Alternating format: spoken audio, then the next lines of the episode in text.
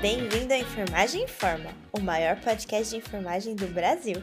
Eu sou a Chayenne Rocha, enfermeira formada pela Unifesp e criadora desse podcast, compartilhando mais sobre o universo da enfermagem com vocês. E nesse episódio, mais uma enfermeira top, a Lara Seixas. Ela vem lá direto dos Estados Unidos para compartilhar conosco um pouco de sua experiência como enfermeira de pós-cirúrgico na urologia e nefrologia.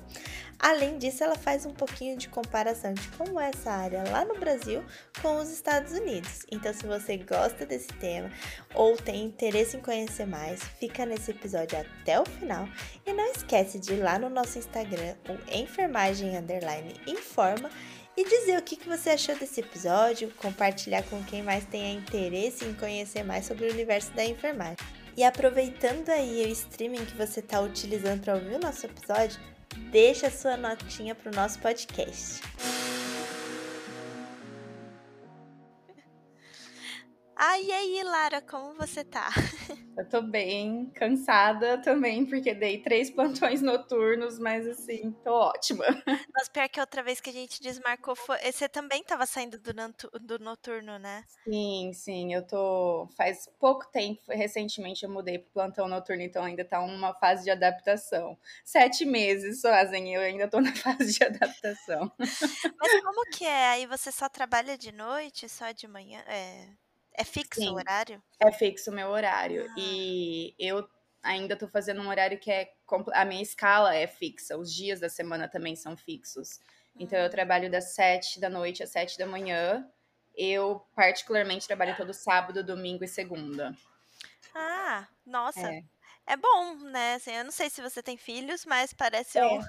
Não, eu ainda não tenho filhos, mas é um horário ótimo, porque depois eu tenho o resto da semana é, tranquila, assim, né? Livre, né? Mas acho que a gente ainda chega lá dos motivos que eu tô fazendo esse horário.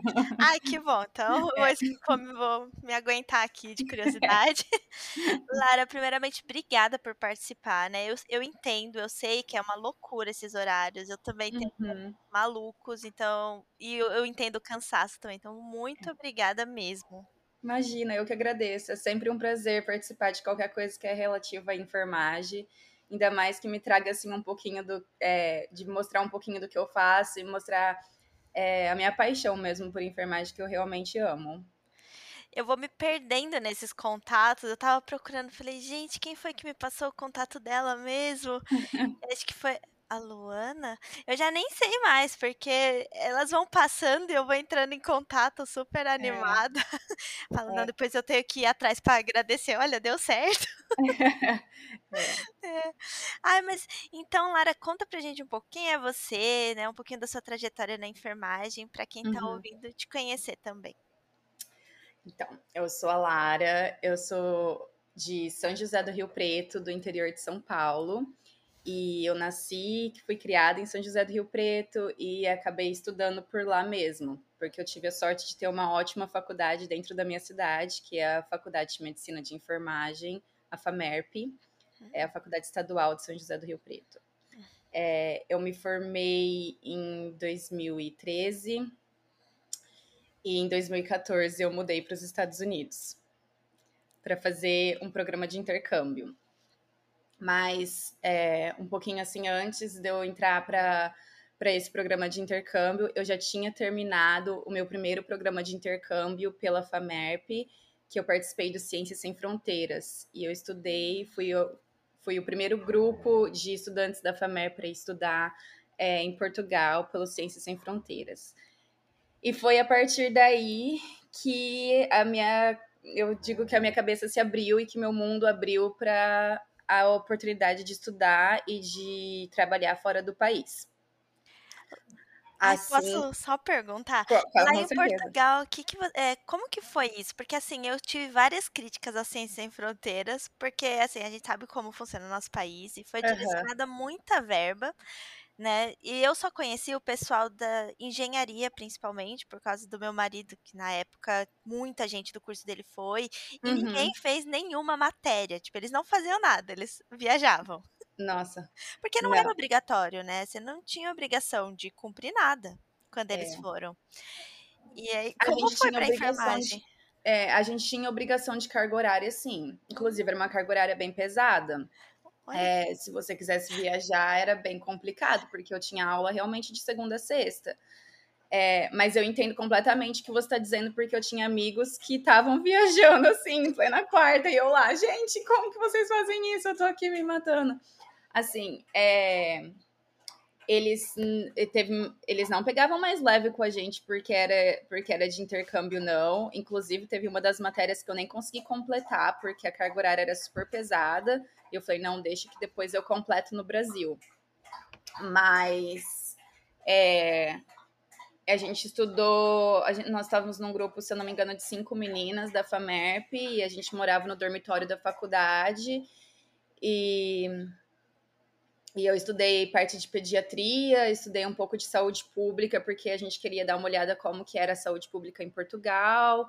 E a única coisa que a gente não chegou a fazer, porque iria ser para o próximo ano, é a parte de estágio, né, de clínica que a gente perdeu e a, eu não, também não sei se a gente ia ser autorizado a entrar em hospital e tudo mais, mas do resto a gente estudou. Não vou negar, não, foi, Olha, foi de verdade. Mas é sempre assim, né? Eu falava pro, pro meu marido, porque a gente, eu nunca tinha férias igual todas as faculdades públicas tinham. É. Eu não sei como que era lá na FAMEP, mas eu tinha só janeiro de férias e a gente uhum. voltava antes. É. E, e, o meu marido, ele era da Federal de Itajubá e ele tinha três meses de férias. É. Não, eu falo que se o povo soubesse tanto que enfermagem estuda, talvez a gente teria sido valorizado de outra forma, né? Concordo. Porque é impressionante, assim. E enfim, mas é uma coisa que eu acho que até aqui também, eu converso muito com as enfermeiras que são formadas daqui e eles falam, gente, a gente estuda muito, muito mais do que todo mundo pensa. E realmente. E não para, né? Não é uma coisa que, ah, acabou, acabei a faculdade, parei de estudar. Nunca. E você conseguiu pelo menos usar essas matérias que você fez aí em Portugal? Eu usei, usei uhum. todas as matérias, porque senão eu iria perder meu ano na faculdade, né?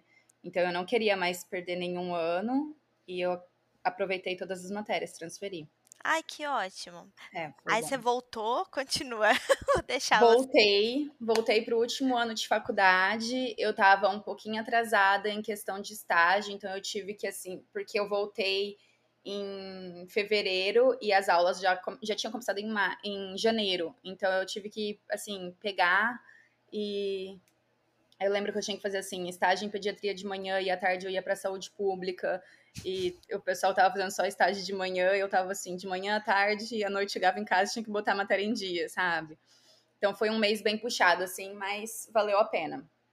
Aí eu voltei, aí estudei durante o meu último semestre para me, é, me formar, mas ficou aquele negocinho assim: o Brasil não tá mais para mim, sabe? É, as oportunidades aqui são difíceis e o que mais pegou assim foi que eu mesmo eu tendo ido para Portugal me abriu muito a cabeça de falar eu preciso falar uma segunda língua. É, é, é impossível que eu queira estudar do jeito que eu quero estudar e não, não saiba inglês não saiba o espanhol não não tenha me aperfeiçoado em outra língua. E foi aí que eu procurei fazer um intercâmbio que a minha intenção era ficar um ano estudando inglês e voltar. Uhum. E conseguir alguma coisa que eu me destacasse por falar inglês também. Mas a vida né, é diferente, a gente acaba, acabei que nunca voltei. Sério? Do, do, desse intercâmbio você já ficou direta aí? Eu fiquei direta, eu nunca mais voltei. Eu trabalhei como babá durante dois anos que era já o, o au pair, né, que é o programa de intercâmbio. Então você vem para trabalhar na casa de família e dessa família você depois de dois anos você você faz o que você quer. Daí depois de dois anos eu apliquei para uma escola de inglês, eu troquei meu visto para aperfeiçoar meu inglês. E durante esse mesmo tempo que eu estava estudando inglês, eu fiz um curso preparatório de emergência para atender dentro da ambulância mesmo, tipo, porque aqui é, é, um profissional à parte, não é um enfermeiro que fica dentro da ambulância, é um profissional que é certificado para isso. Então eu fiz esse curso enquanto eu estava fazendo um de inglês e eu também fiz um curso de medical interpret, que é de intérprete para se você é brasileiro ou português e chega no hospital e precisa de um intérprete, é, eu fiz o curso para isso. E nesse meio tempo eu acabei casando e conheci meu marido e decidi ficar por aqui mesmo e comecei o processo de validação do meu diploma. E em 2019 eu consegui o meu diploma e comecei o meu primeiro trabalho que foi com diálise. Nossa, eu acho muito legal e eu já te aviso. Todo mundo que me conta que o marido é do país que a pessoa tá, o marido quer ir pro Brasil. Então já já vai se preparando aí que uma hora do nada ele vai visitar e depois não quer voltar mais. Não, ele já a gente acabou a gente casou no Brasil, né? Uhum. A gente ele já foi várias vezes. Todo ano a gente vai, passa as férias, tudo. Ele realmente ele ama, ele é apaixonado pelo Brasil ele estuda português, ele é realmente super envolvido, assim. Eu acho que se fosse por ele, a gente iria, mas eu acho que eu que não quero mais. É, então, todas falam é. isso, assim, eu conheci uma da Austrália, ela falou a mesma coisa. É. Ah, não, mas eu conheci meu marido, outra na Irlanda também, ela, ah, ele quer ir pro Brasil, mas eu é que não quero. É, é, é. eu acho a enfermagem no Brasil muito complicada hoje em dia. Então, esse é um dos meus principais motivos, assim, de ficar realmente é pelo meu emprego e trabalho mesmo. Uhum. E aí você foi para diálise aí e, e precisou de alguma coisa especial? Porque eu sei que aí tem algum, que é como se fossem os mestrados, né, para algumas áreas. Sim, tem alguns mestrados, mas é, para quando você faz um mestrado em algumas áreas, você começa a. Você é praticamente um médico geral, ou se você fizer é, uma. Você fizer um aperfeiçoamento em alguma coisa do tipo pediatria ou psiquiatria, daí você também pode prescrever. Hum. Então, você pode abrir clínica, você pode prescrever, porque o seu diploma é válido como de um médico geral. Um, eu não fiz mestrado para a área de nefrologia, para a área de diálise, você não precisa fazer o mestrado, mas é, o que geralmente acontece aqui é que você precisa de horas de trabalho para se certificar naquela especialidade.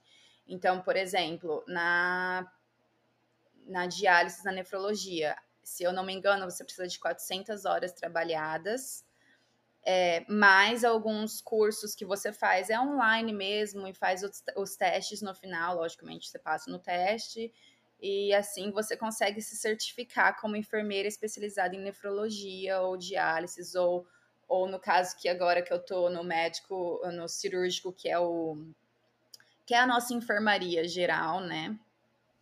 É, e também você pode se especializar, mas é sempre assim, você tem que ter as horas trabalhadas, geralmente é uma carga horária grande, assim, você tem que ter no mínimo, dá praticamente uns dois anos trabalhando para depois conseguir a certificação. É um jeito de cobrar experiência, né? É, é.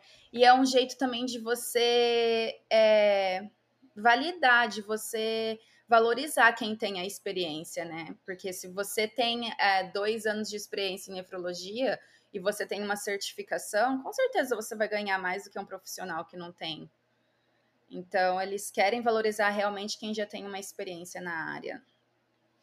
E por que direto assim para para diálise? Era por conta das vagas ou você gostava dessa área? Eu tive uma experiência particular e pessoal com a nefrologia quando eu estava na faculdade, é até engraçado de dizer, mas eu odiava nefro, odiava. Inclusive, foi uma matéria que eu reprovei, eu precisei fazer de novo. Eu Não. falei, gente, só pode ser karma. Só pode Aí, ser karma. Sim.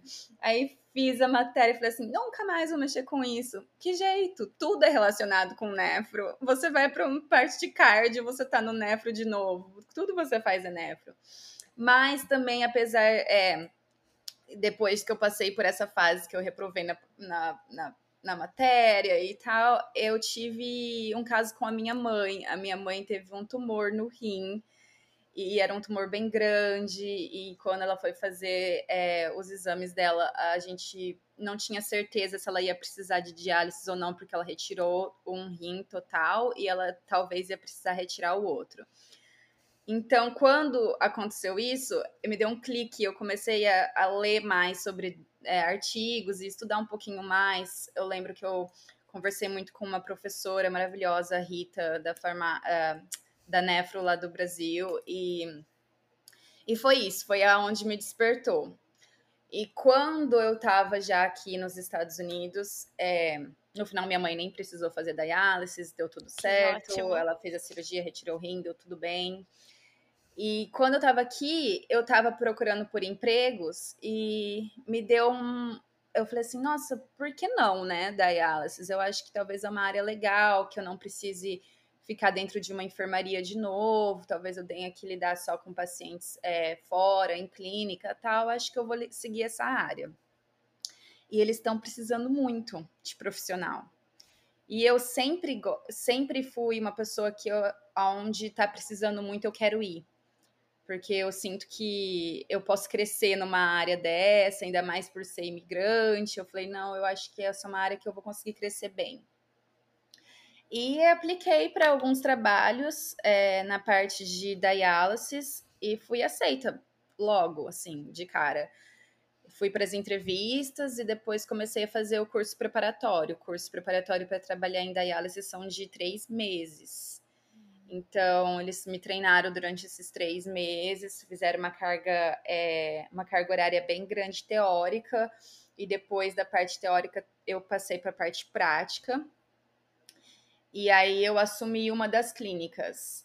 É, e foi ótimo, foi uma experiência assim maravilhosa, eu aprendi muito. É, a diferença assim que daí eu não sei direito como funciona a diálise no Brasil, mas aqui você é a enfermeira da clínica e não tem mais ninguém. Não tem. A gente não tem um médico, a gente não tem. É, a gente tem um médico que está no telefone. Se você precisar de alguma emergência, você liga.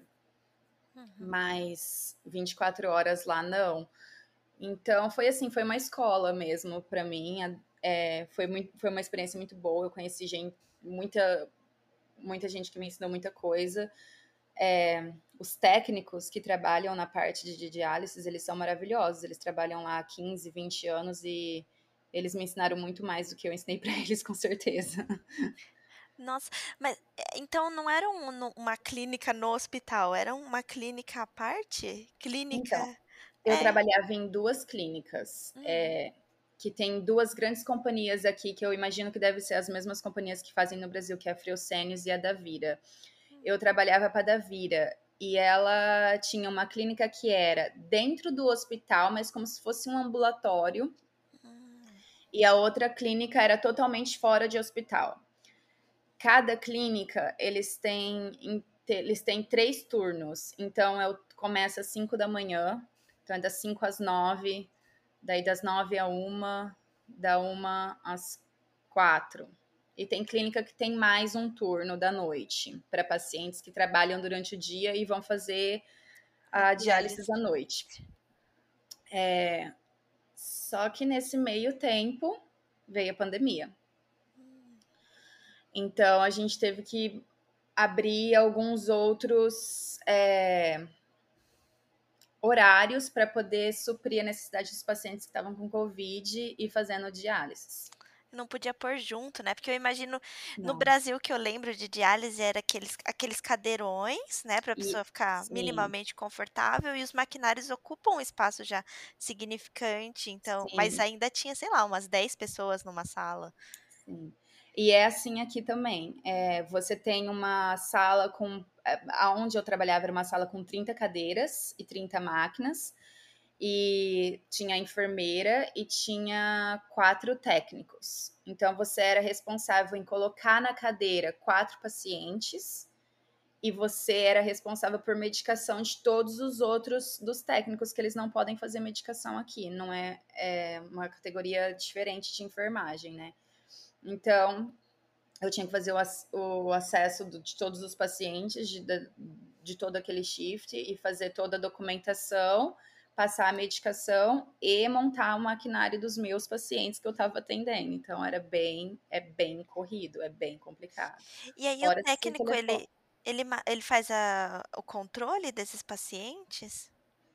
O técnico ele monta a máquina ele pode até começar, ele pode até começar a canular o paciente e, e colocar ele para começar a diálise, mas ele não pode fazer nenhum dos. Ele segue um protocolo.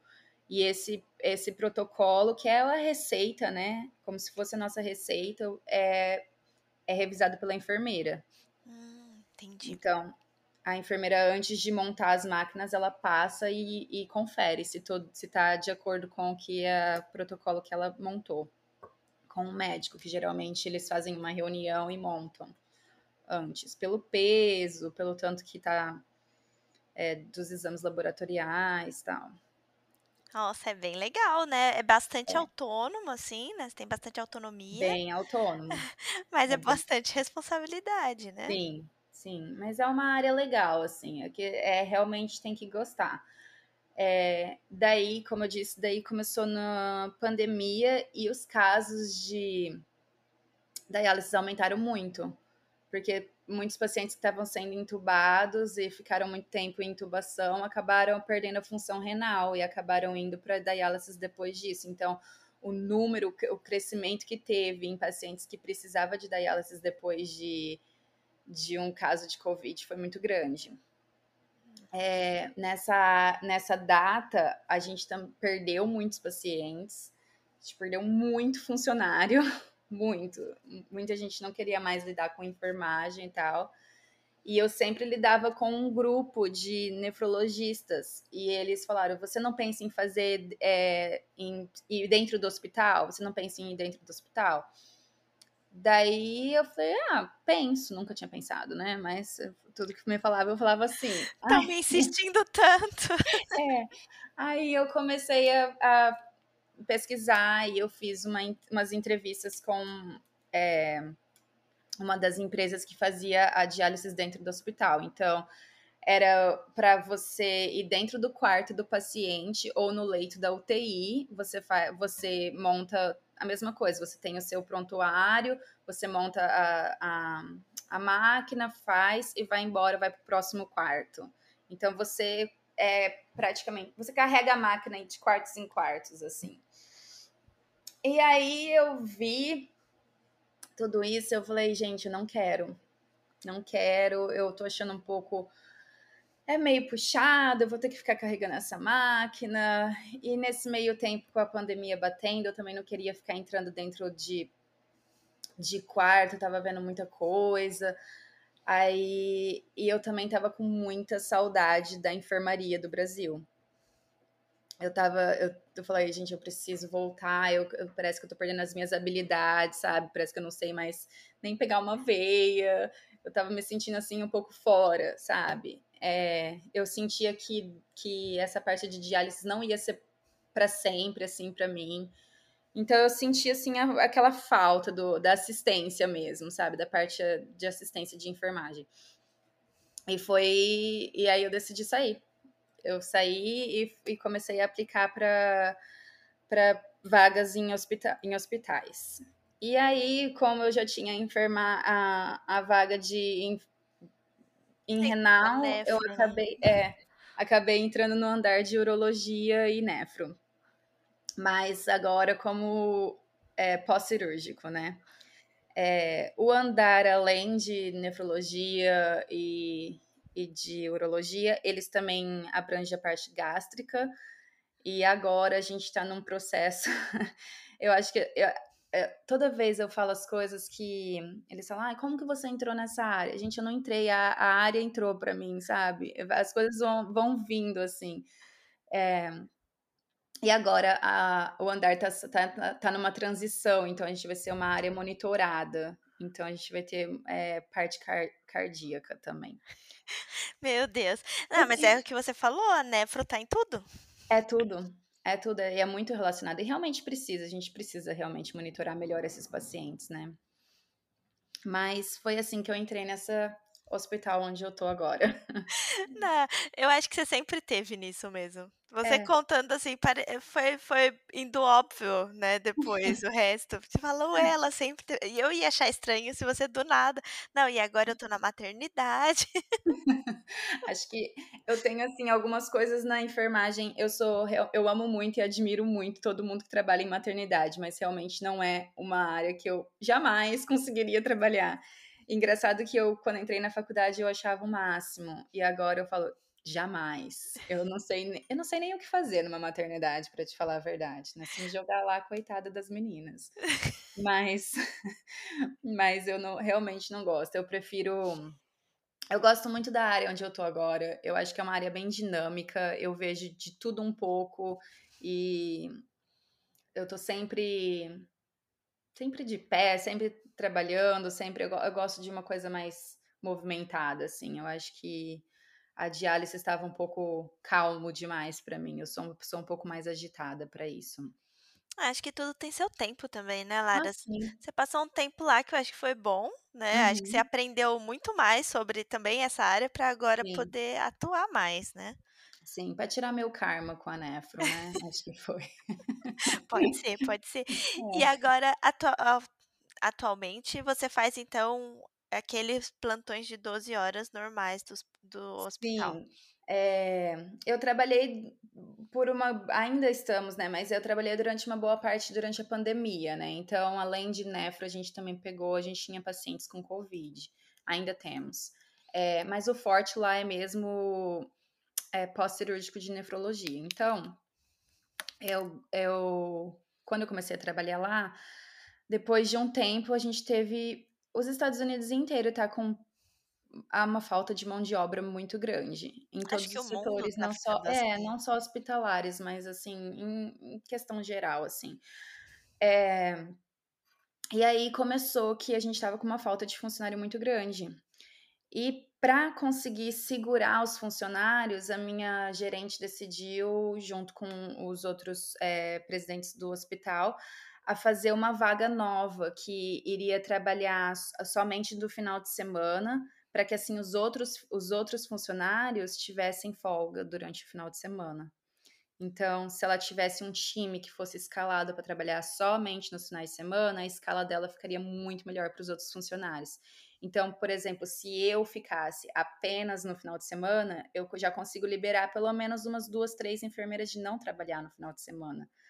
Então foi assim que ela solucionou pra reter os funcionários no hospital.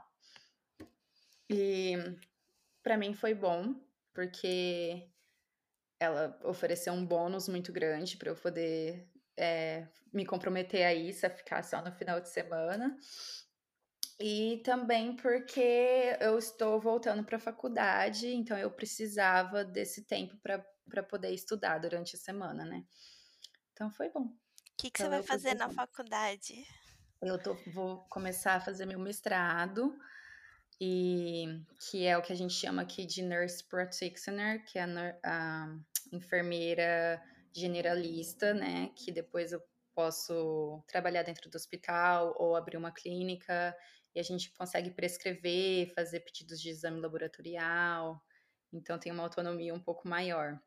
Quanto tempo dura esse esse mestrado? De 3 a 4 anos, dependendo de quantos créditos você vai pegando, eu tô fazendo bem aos pouquinhos, assim, então eu provavelmente vou demorar mais. Ai, Lara, e eu só vejo assim, porque os fins de semana, normalmente é quando todo mundo tem livre, né. Sim. Eu tô trabalhando esse vai ser meu 4º fim de semana seguido, porque a minha chefe maravilhosa, ela me deu 2 no mês anterior e agora 2 Aham. nesse mês, só que junto. E ela falou: "Mas foram 2 meses separa foram 2 meses diferentes, mas uma continuidade". É. E eu já sinto muito, porque todo mundo tá de folga no fim de semana. É, E você é. trabalhando É complicado, não é uma coisa fácil, a única coisa que, assim, que me quebra um pouco, é porque como eu trabalho das 19h às 7h, em eu começo só no sábado, então eu sinto que eu tenho a sexta até o sábado à noite, sabe, mas eu, quando eu falo isso para as pessoas, muita gente não entende, mas eu também, gente, tem que lembrar que eu tenho que descansar no sábado, porque depois eu vou dar um plantão de 12 horas. Na verdade, eu vou dar 36 horas, né? Porque eu vou ficar três dias seguidos ainda. Então eu tenho, mas também não tenho, né? A gente. Eu sinto que eu tenho um pouquinho dessa folga, mas também não tenho muito, porque eu tenho que descansar, tenho que tirar aquele tempo para descansar. Mas, assim, eu, eu, eu sempre vejo isso como uma oportunidade, porque eu sei que vai ser temporário. Porque e eu acho que foi uma boa causa. É, veio num período assim que você estava planejando também fazer lá o mestrado, então. É. Isso é ótimo, né? Juntar o útil ao agradável, é, tentar fazer o útil agradável. agradável. É.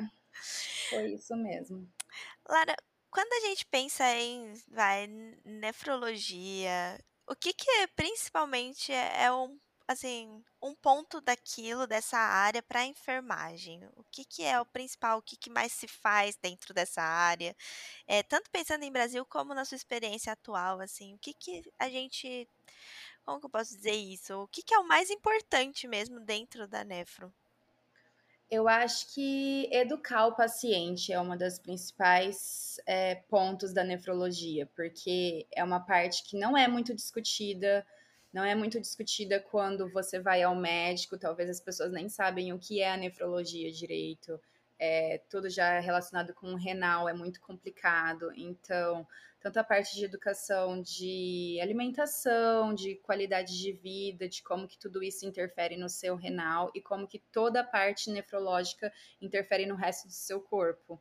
Porque muita gente fala, ah, eu tô tão inchada, eu acho que eu tenho algum problema cardíaco. E às vezes eles não. É realmente por falta de educar mesmo o paciente, de falta de conhecimento. E, e, quando eu penso em enfermagem, assim, é dentro da, do nosso conhecimento e tudo mais, como que a enfermagem lida com isso, atua? Porque a gente tem que fazer educação em saúde, né? Eu, eu acho que uhum. aí nos Estados Unidos isso também é um forte. Sim. Mas quando a gente pensa no paciente que já está ali, né? Já está com o problema instalado, está no hospital, é, qual é o forte da enfermagem lá dentro? Eu acho que é dar um suporte em geral para o paciente, né? É sempre ter é, eu falo sempre ter olhos abertos assim para todos os detalhes e tudo que pode mudar muito rápido dentro de um caso, né? É, muita ser uma, uma enfermeira bem focada na, assim, na parte de laboratorial, porque é isso que é o que grita muito em toda a parte de renal.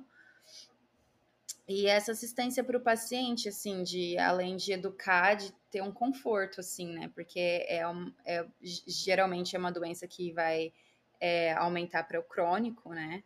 É, começa, é rápido a, a, parte que é que chega até o hospital, mas geralmente se desenvolve para uma parte mais crônica, né? Nossa, eu tô só aqui pensando, né? É muito engraçado conversar com você dessa área, porque essa semana meu marido tirou uma pedra no rim. Uhum. E aí, assim, a gente entende, né? Ele já tinha tido uma vez e já foi também terrível. E ele estava internado no hospital onde eu trabalho. E eu acho o sistema de saúde aqui terrível. Quem escuta o podcast já sabe, sempre critico, porque tem pontos muito negativos. Uhum. E aí, uhum. quando tem alguém que você gosta internado, a coisa fica pior, né? É. E aí, você falando de educação em saúde, da importância da gente estar tá ali conversando com o paciente, eu me lembro que ele estava reclamando que ele não conheceu nenhuma enfermeira. Ninguém foi falar oi para ele. Nossa. Ele não sabe quem era a enfermeira da manhã, da tarde, da noite. A única vez que ela foi foi porque eu pedi para dar remédio, né? Que ele tem sim a situação da língua, né? Que o alemão ele não precisa, então ele trabalha tudo em inglês, mas ele entende uhum. o alemão. Gente já tá aqui há três anos, ele se desenrola. E assim, eles simplesmente não entravam no quarto, não falaram. Ele uma pessoa falou que ele estava de alta, ele falou, não, mas o médico falou que eu tinha que fazer uma ultrassom. Ah, então espera o ultrassom. E aí você vê como essas falhas, né? É. E, e mesmo sendo uma área da, assim, algo simples, que é a pedra foi retirada, ele passou por uma cirurgia que eu acredito que ela é muito invasiva, porque depois foi colocado lá, era como se fosse o duplo de alto, mas é aquele que retira junto com a sonda. Sim. É, nem sei como que chama. E, e aí eles tiraram aquele, ele falou assim, nossa, parece que todos os meus órgãos foram puxados para baixo.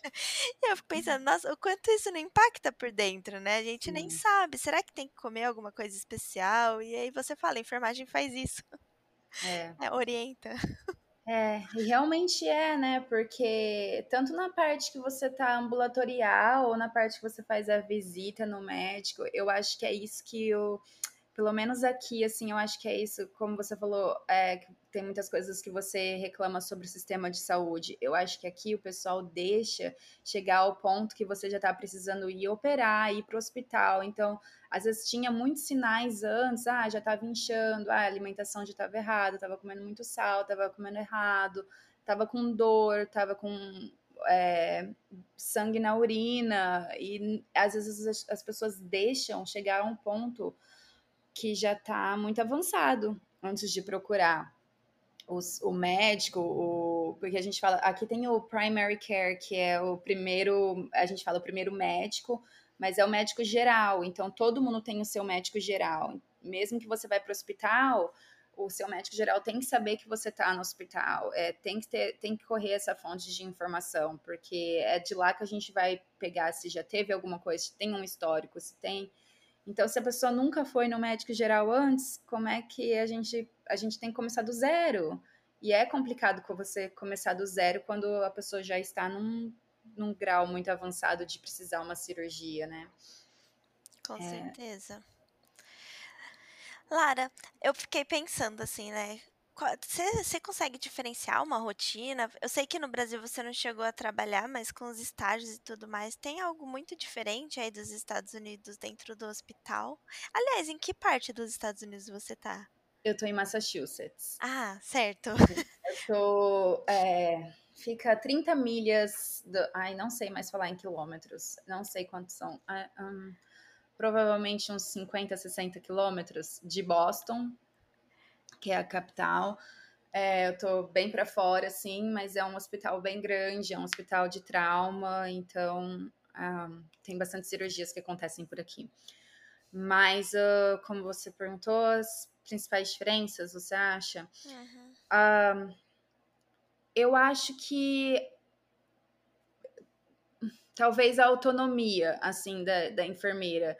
É, e, e o trabalho, assim, do dia a dia. Eu acho que a gente não tem técnicos que fazem passagem de medicamento ou é, fazem algum tipo de é, cuidados em geral com o paciente. Os nossos assistentes de enfermagem aqui, a única coisa que eles fazem é ajudar o paciente a se alimentar, se vestir talvez se tiver que dar uma caminhada pelo andar e ajudar a tomar banho, trocar a fralda se for necessário, mas o resto de cuidados é todo da enfermagem.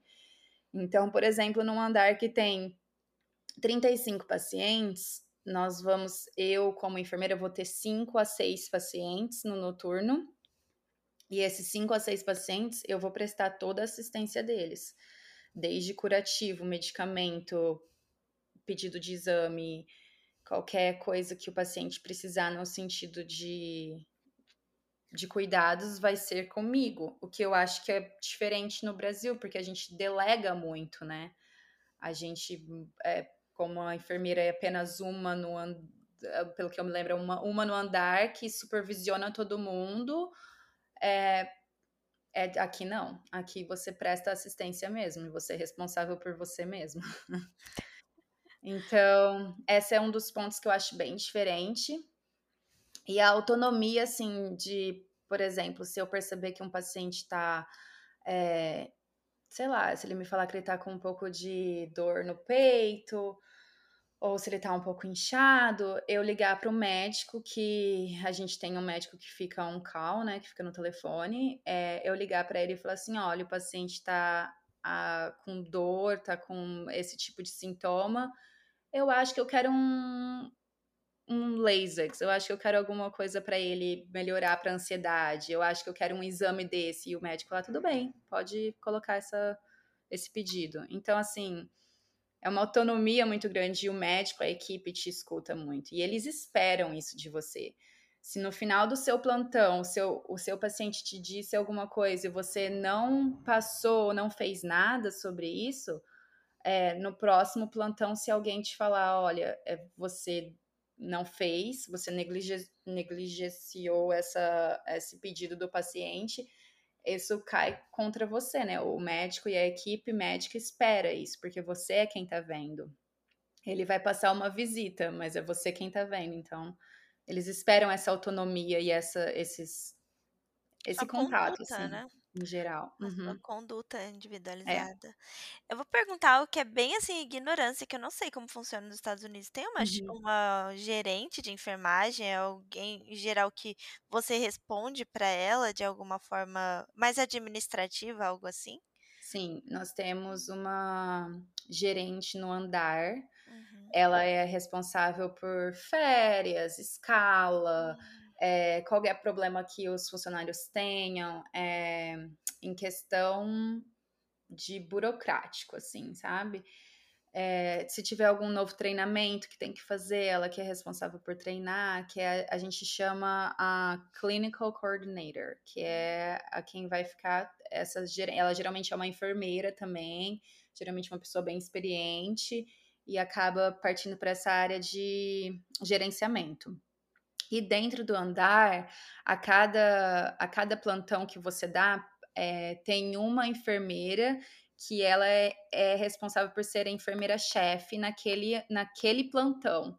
Então, cada plantão muda. Cada plantão a gente tem uma enfermeira-chefe diferente. Então, praticamente todo mundo vai ser uma enfermeira-chefe um dia. Coloca todo mundo da equipe. Você tem que estar no andar por pelo menos um ano para conseguir estar como chefe mas é, você ganha um diferencial pouco, assim, por hora, quando você tá com o cargo de chefe. Mas, assim, para ser bem sincera com você, o que elas fazem é. Elas passam um plantão no final, uma para outra, é, para quem é a próxima que vai chegar. Elas é, vê, fazem a divisão dos quartos, então vê, para não colocar, sei lá, é, se cada enfermeira vai ter cinco pacientes, para não colocar três pacientes críticos com uma paciente, deixar outra paciente com cinco pacientes que já estão para receber alta, é mais para ter essa jogada, assim. E se acontecer algum imprevisto durante durante o, durante o fluxo desse plantão, ela também te cobre. Então, se eu tô em um se eu tô em um quarto e eu tô tendo muito problema com um paciente em um quarto e o outro também tá tendo problema, é essa enfermeira-chefe que vai ter que me ajudar. Ela é uma... vai na campainha, por exemplo. É, é. Ai. Mas é assim. E aí ela é dentro da sua área, então, por exemplo, essa enfermeira Sim. do andar, ela é da nefro, ela conhece a nefrologia. Sim, ela é assim uma colega de trabalho. Uhum. Ela é uma colega de trabalho, porque todos os dias é, eu posso ser uma, no dia pode ser chegar, eu vou abrir minha escala e vou ver, olha, hoje é a Lara que tá em, em, em chefe. Então pode ser eu, no outro dia vai ser outra. Geralmente eles trocam por dia, assim, para não ficar muito sobrecarregado, porque é um cargo a mais, né? Mas aí você assume também os pacientes? Muitas vezes sim. É. É, é aí que tá a dificuldade, né? Porque aí como é. é que você dá atenção às duas coisas? É. é. E a falta. É, isso mostra falta de, de profissional, de né? Profissional, exatamente. É, é, o certo na teoria era, era essa enfermeira não ter paciente nenhum. Sim. Mas. Como, né? Na prática, tem e tem muitas, todas as horas, praticamente. Vocês têm também uma sobrecarga de trabalho aí, Lara, de, de de repente alguém faltar, ou agora que o pessoal pediu demissão, por exemplo, em vez de cinco, seis pacientes, vocês ficarem com quase o dobro? Isso acontece? Não. Hum. E não pode acontecer. É, tem.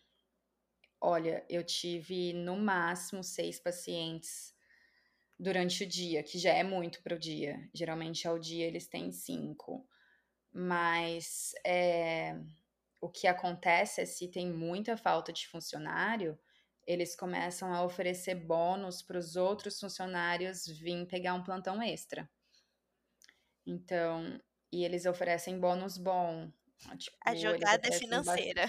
A, a, jogada é totalmente financeira e a pessoa vai. Eu, o, o ano passado, que eu não estava fazendo esse horário de final de semana, eu estava no, no horário normal, assim, de segunda. Tinha, trabalhava de finais de semana, mas não só de finais de semana. Eu fiz muitas horas extras, porque tava com muita falta e você acaba indo.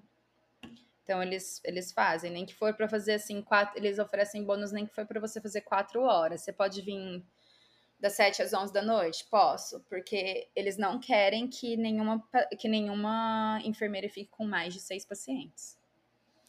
Gente, eu acho isso incrível, porque aqui não tem isso.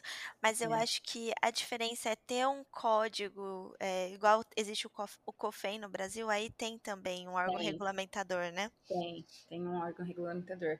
E assim, eu tenho toda a autonomia, porque aqui é com. É, eu tenho uma licença, né? Eu tenho uma licença de ser enfermeira.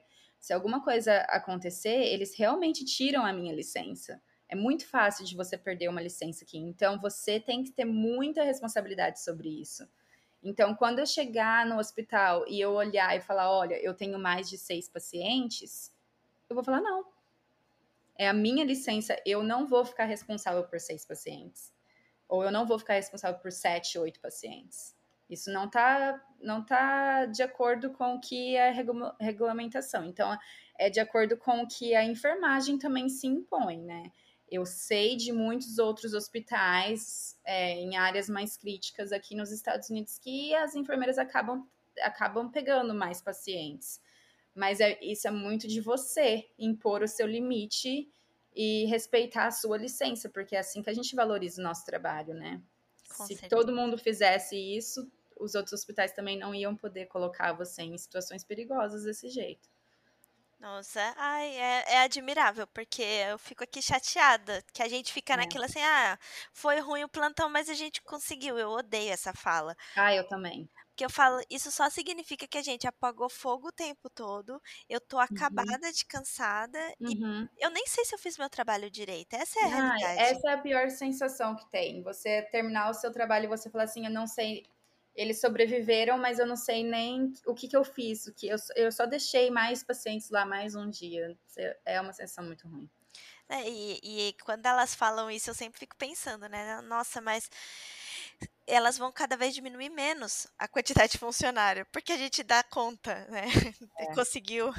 É. É uma é sensação bem ruim. E isso é o que eu mais sinto falta, até mesmo do Brasil. Porque uhum. sempre falam, ah, não, mas tem vezes que você fica com mais paciente. Mas eu nunca vi uma, um técnico, vai que seja, assumir 20 pacientes sozinho. Eu nunca vi, nem num uhum. hospital muito ruim. E aqui uhum. na Alemanha acontece muito disso, muito. Eu já fiquei com 24 mulheres sozinha. E Nossa. com nenéns, né? Então é sempre binômio. Eu não consigo nem pensar nisso. É, chega a ser ridículo.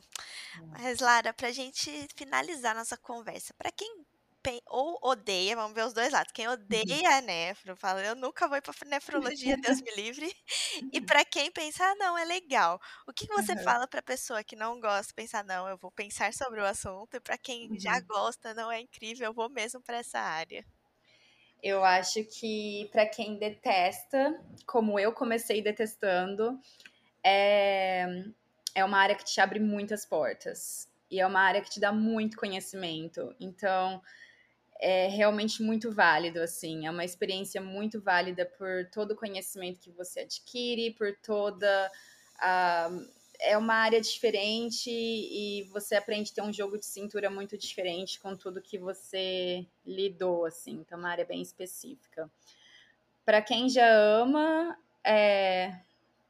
vai fundo, realmente só é, é não ter medo, assim, mas a única coisa que eu digo é não pense que você vai parar de estudar, porque... Bioquímica? é, você estuda sem parar mesmo, assim, tem sempre coisas novas vindo, novas medicações, novos, novas tecnologias, e isso é maravilhoso também, né? Isso é muito bom, então eu acho que é uma área que você tem que ter plena consciência, tanto se você odeia ou se você ama, que é estudando o tempo todo. Ai, Lara, adorei. É, eu nunca uhum. tive nada contra a nefrologia, eu achava legal. O tempo que eu passei na diálise eu achei bem. Eu acho mágico, na verdade, você conseguir tirar o sangue do corpo do paciente, filtrar É. aquilo e devolver para ele, e ele levar Uhum. uma vida saudável. Eu acho que é uma das, das engenharias muito É. assim, bem feitas, né? Sim. É uma engenharia muito bem feita e é uma. ah, você vê o resultado. É, são quatro horas que ele passa na máquina e você vê o tanto que ele sai já diferente do que ele entrou. Às vezes o paciente já sai menos inchado, já sai com respirando melhor e sai assim realmente pronto para começar a semana dele e assim tem toda a parte é, humana e psicológica que você passa quatro horas sempre com o mesmo paciente, sabe? Você já conhece tão bem ele que você já vê nos olhos o que está acontecendo ou o que não está, né? Você acaba conhecendo a família, você acaba conhecendo tudo. Realmente tem as duas partes assim da enfermagem que abrange bastante. Você lida também com transplante? Eu, eu trabalhei com transplante, mas agora a gente não está mais fazendo transplante. Ah, Não, eu não tô mais na área de transplante. eles separaram, então. Separaram. É. É. Faz sentido, né? Cardio e não sei o que, É. e transplante. é muita É. coisa. Na verdade, eu trabalhei bastante com transplante quando eu estava na, na diálisis ainda, porque a gente tinha os pacientes que estão em, em é, diálisis e que eles estão na fila de transplante. Então, você tem que fazer é, o acesso com a, com a equipe do transplante bastante, assim. Mas eu nunca, nunca trabalhei num andar com transplantes. É, normalmente é a parte, né? Um paciente bem especial também, que não É, dá pra ficar com sim. todo mundo. Lara, adorei. Nossa, muito Obrigada. obrigada. Eu acho que vai ter muita gente aí que vai ficar animada com o assunto. Eu lembrei, foi a Luana, que mora no Congo, que veio, que me Sim, a passou Lu, seu a contato. Lu é, estuda, a gente se formou juntas, amigona minha. Ai, nossa, eu, eu adoro. E se você também tiver alguma amiga, colega que você lembre aí da enfermagem, já passa o contato, manda o meu, pode sim. passar, que assim, é, é gostoso essa troca e o Sim, com pessoal. certeza, super válida. Não, e, e a gente valoriza a nossa profissão. Uhum. Quem quiser ir para os Estados Unidos trabalhar com isso, já sabe que tá, ó, tá faltando Tá em gente. falta. Tá em falta no que vocês quiserem ver. Ai, eu já falei, tem a Cristiane, que ela tá também no processo de validação, daí ela sempre fala, vamos, Chay, vamos junto. E eu fico, ah, tá, vamos, vamos sim, vou sair daqui e ir para os Estados Unidos. Gente, é muita loucura também, né? É. Eu- olha, eu nem sei como que isso aconteceu, viu? Mas já se passaram nove anos e aqui estou. E tá E dando é- certo. tá dando certo. E tô fazendo minha casa aqui, tá tudo bem. A gente acaba se adaptando. É isso mesmo. É. Lara, muito, muito obrigada mesmo. Obrigada eu. Muito obrigada pela oportunidade. E para quem tá ouvindo até aqui, até o próximo episódio.